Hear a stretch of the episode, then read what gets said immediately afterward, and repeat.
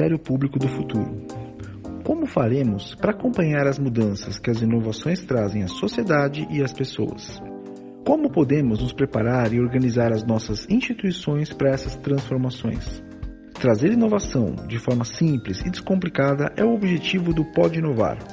Eu sou o Nuno Manzano, coordenador do Inova SMP, espaço de inovação da Escola Superior do Ministério Público de São Paulo, e hoje vamos seguir descomplicando a inovação falando sobre blockchain e bitcoins. Atualmente, se fala muito a respeito da tecnologia blockchain e sua relação com bitcoins e outras criptomoedas. Trata-se de um assunto que instiga muito a curiosidade das pessoas, afinal, vem protagonizando várias discussões do mercado financeiro e jurídico, além da demanda crescente por moedas virtuais nos últimos meses. O Bitcoin se consolidou com grande sucesso no mercado financeiro internacional e ele funciona num sistema de registro de transações bem particular, o blockchain. Para falar sobre esse tema, convidamos o Vinícius Chagas, que é bacharel em Direito, atua como analista educacional na Blockchain Academy, é especialista na tecnologia blockchain e desenvolvedor de software, além de possuir certificados pelo Blockchain Council. Caro Vinícius, muito obrigado por aceitar o nosso convite e para começar, conta um pouco para a gente da sua experiência nessa área. E aí, pessoal, tudo bem? Muito prazer aqui estar tá, tá nesse podcast aí, muito obrigado pelo convite. Me apresentando rapidinho, eu sou o Vinícius Chagas, mas todo mundo me chama de Vini. Eu sou do time de educação aqui da Blockchain Academy e sou um apaixonado aí por tecnologia e por blockchain, pela inovação aí que, que o mundo cripto traz. E hoje eu vim falar um pouquinho aqui com vocês sobre esse tema. Tem algumas perguntinhas aqui que eu vou responder. E rapidamente sobre a minha trajetória aí. É, eu estou terminando agora um, um, bacharelado em Direito. Estou fazendo também faculdade aí na área de TI, na análise e desenvolvimento de sistemas. E sou desenvolvedor de software. É, e eu venho trabalhando nesse mercado aí cripto há um ano e meio é, na área educacional, tentando aí decifrar esse mercado para a galera, esse mercado que tem muita coisa de economia, de finanças, tem total relação com direito e com tecnologia. Então eu tento aproveitar aí esses meus estudos diversos em diversas áreas e juntar tudo aqui para conversar com, com os públicos. Então um grande prazer hoje estar aqui conversando com o pessoal do Ministério Público. Ótimo, Vinícius. Estamos bem curiosos para aprender um pouco contigo sobre esses temas. Minha primeira pergunta é: o que são e de onde vêm os bitcoins? Bitcoin, primeiro de tudo, é uma inovação tecnológica.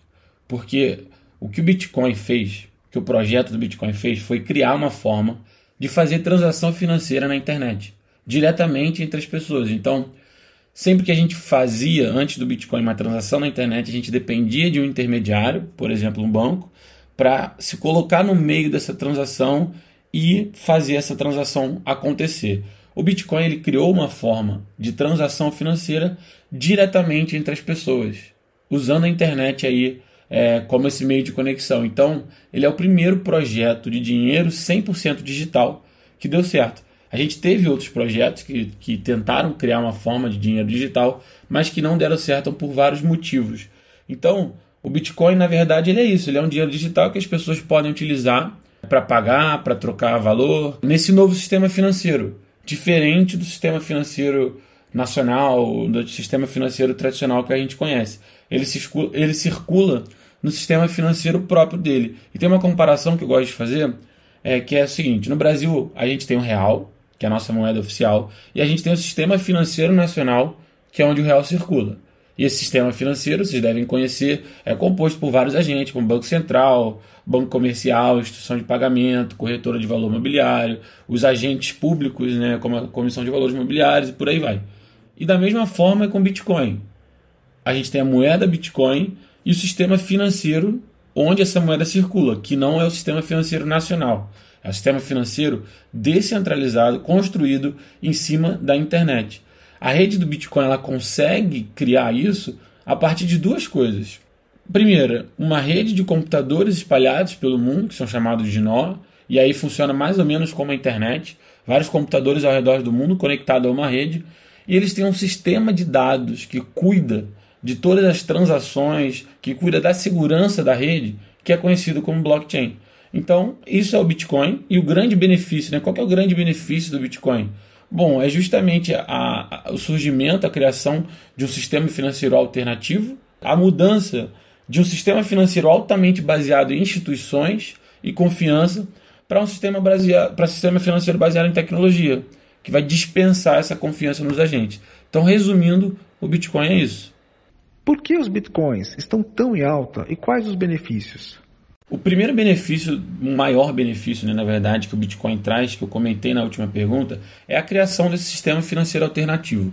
Então, assim, na minha opinião, não quer dizer que o Bitcoin vai acabar com o sistema financeiro nacional. Eu não sou tão radical assim, mas eu vejo com bons olhos, e o mercado também vê, esse novo sistema financeiro alternativo que pode ter vários usos aí, principalmente, por exemplo, para transferência internacional. Então, uma transferência internacional dentro do nosso sistema tradicional, com os câmbios aí, é muito mais complexo do que fazer uma transação no sistema financeiro do Bitcoin. Então, as taxas são menores, é, a, a, burocracia, a dificuldade também é muito menor, muito mais fácil você enviar e, e as pessoas né, têm notícias disso, de grandes montantes sendo enviados por taxa muito pequena. Então, um grande benefício do Bitcoin é criar esse sistema financeiro alternativo, que pode ser utilizado para diversas coisas. Do ponto de vista de investimento financeiro mesmo, por que, que ele está crescendo, por que está em alta, é, a gente tem algumas teses tá, de investimento. Por exemplo, ser essa moeda de troca internacional, ser a moeda da internet, ser uma proteção contra a censura também em estados totalitários, uma proteção contra a inflação e contra o controle monetário em alguns países que estão passando por processo de hiperinflação. Mas o principal que eu vejo hoje é que ele é um ativo monetário deflacionário e ele é um ativo escasso. Então a gente está num cenário de grande inflação, impressão desenfreada de dinheiro dos bancos centrais pelo mundo. Isso impacta negativamente vários setores. Isso impacta negativamente o valor das moedas fiduciárias. A gente vê aí como que o real está perdendo valor, né? como que a inflação está corroendo o nosso poder de compra. E o poder de compra é justamente o grande valor de uma moeda. É o que você pode acessar, que bens e serviços você pode acessar com ela. Então, esse momento altamente inflacionário é ruim para os ativos monetários. E o Bitcoin é um ativo monetário deflacionário e escasso. Então, ele capta essa parcela de ser um ativo que funciona como reserva de valor. Então, ele está mais ou menos do lado do ouro. Na verdade, ele não está do lado do ouro, porque o ouro é um ativo monetário escasso e de reserva de valor que já se provou ao longo dos anos por muito tempo.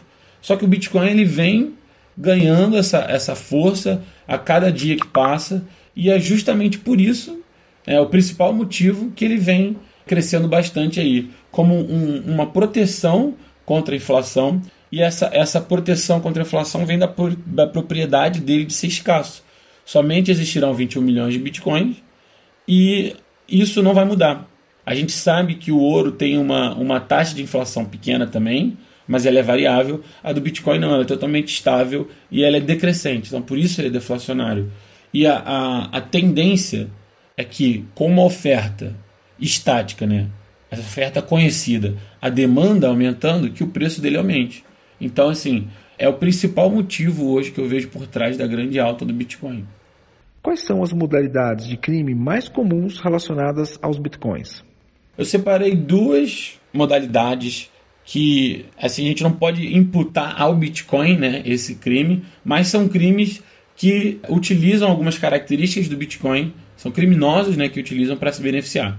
Então, o primeiro, é, eu coloquei aqui uma, uma grande área, vamos dizer assim, de crime, que são os cybercrimes, por exemplo, sequestro de dados, que tem ficado aí famoso nos últimos anos, seja de agências governamentais, seja de pessoas públicas influentes. Então, esses criminosos eles invadem o sistema, pegam esses dados aí, sequestram, e a gente sabe que os dados hoje em dia são muito valiosos e pedem um resgate. E geralmente esse resgate ele é pedido, né, para ser pago em Bitcoin. Então ele tenta se utilizar do pseudo-anonimato da rede e da rede não está controlada pelo sistema financeiro tradicional, está um pouco fora aí do controle, quer dizer, totalmente fora do controle da máquina pública, e aí eles utilizam isso para despistar de modo mais fácil. Não é 100% despistável, tá? A gente vai falar isso na última pergunta, mas eles utilizam porque facilita, vamos dizer assim, esse trabalho de despistar, né? E o segundo é, são as pirâmides financeiras. Então, como o Bitcoin, como investimento financeiro, ele ficou muito famoso, ele, ele realmente deu retornos muito grandes para muitas pessoas. Cada dia mais, cada vez mais, vem novos investidores interessados em entrar nesse mercado. Aí golpistas de pirâmide que sempre existiram utilizaram o nome do Bitcoin, o nome das criptomoedas, para quê? Para prometer altos retornos e aplicar golpe nas pessoas. Então, o Bitcoin, ele também, o nome do Bitcoin, ele ficou muito maculado, ele ficou muito associado à pirâmide financeira justamente por isso.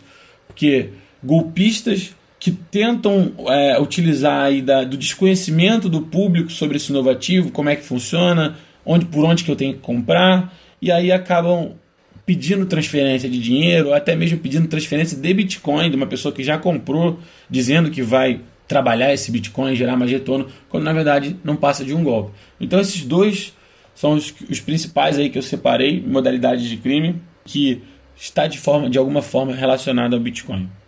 Quais são as melhores práticas no combate aos crimes envolvendo bitcoins?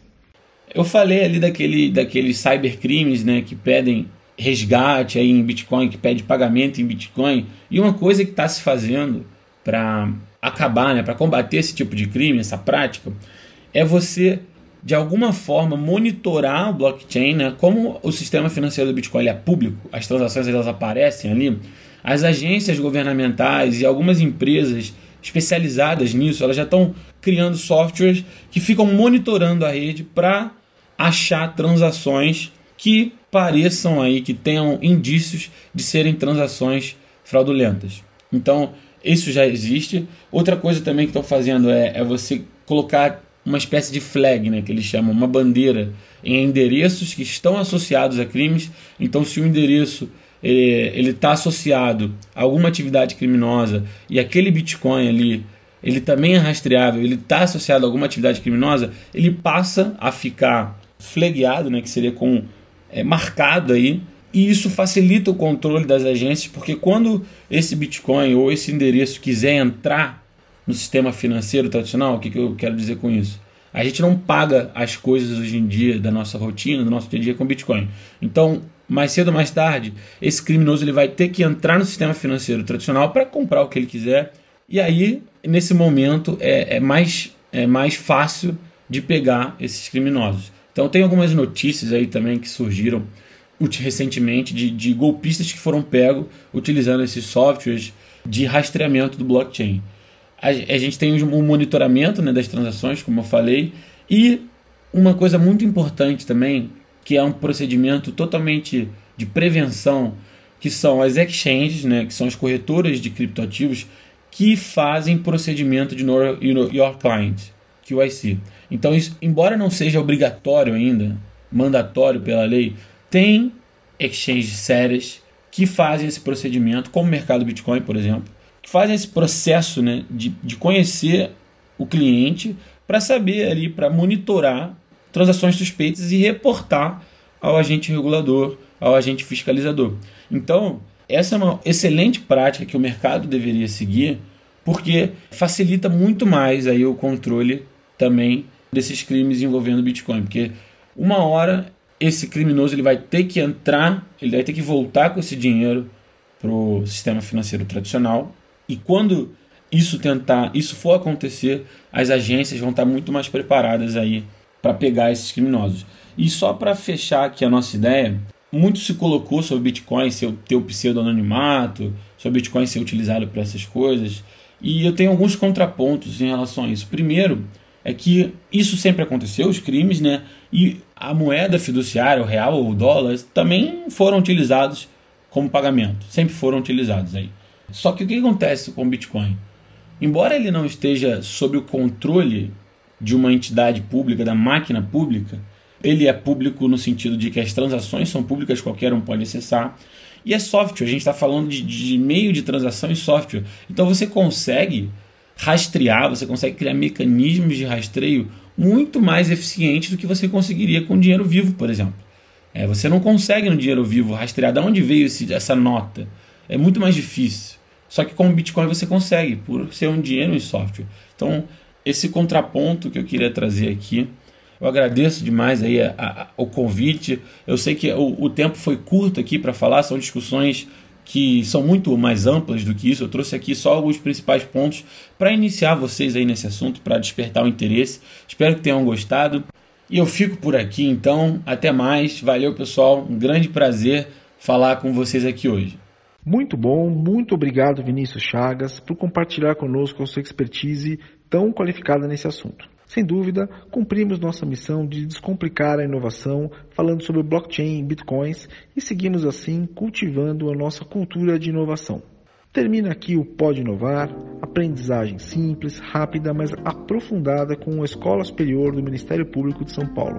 Não deixe de seguir o canal para receber nossos programas de maneira automática no seu tocador preferido. Até o próximo programa.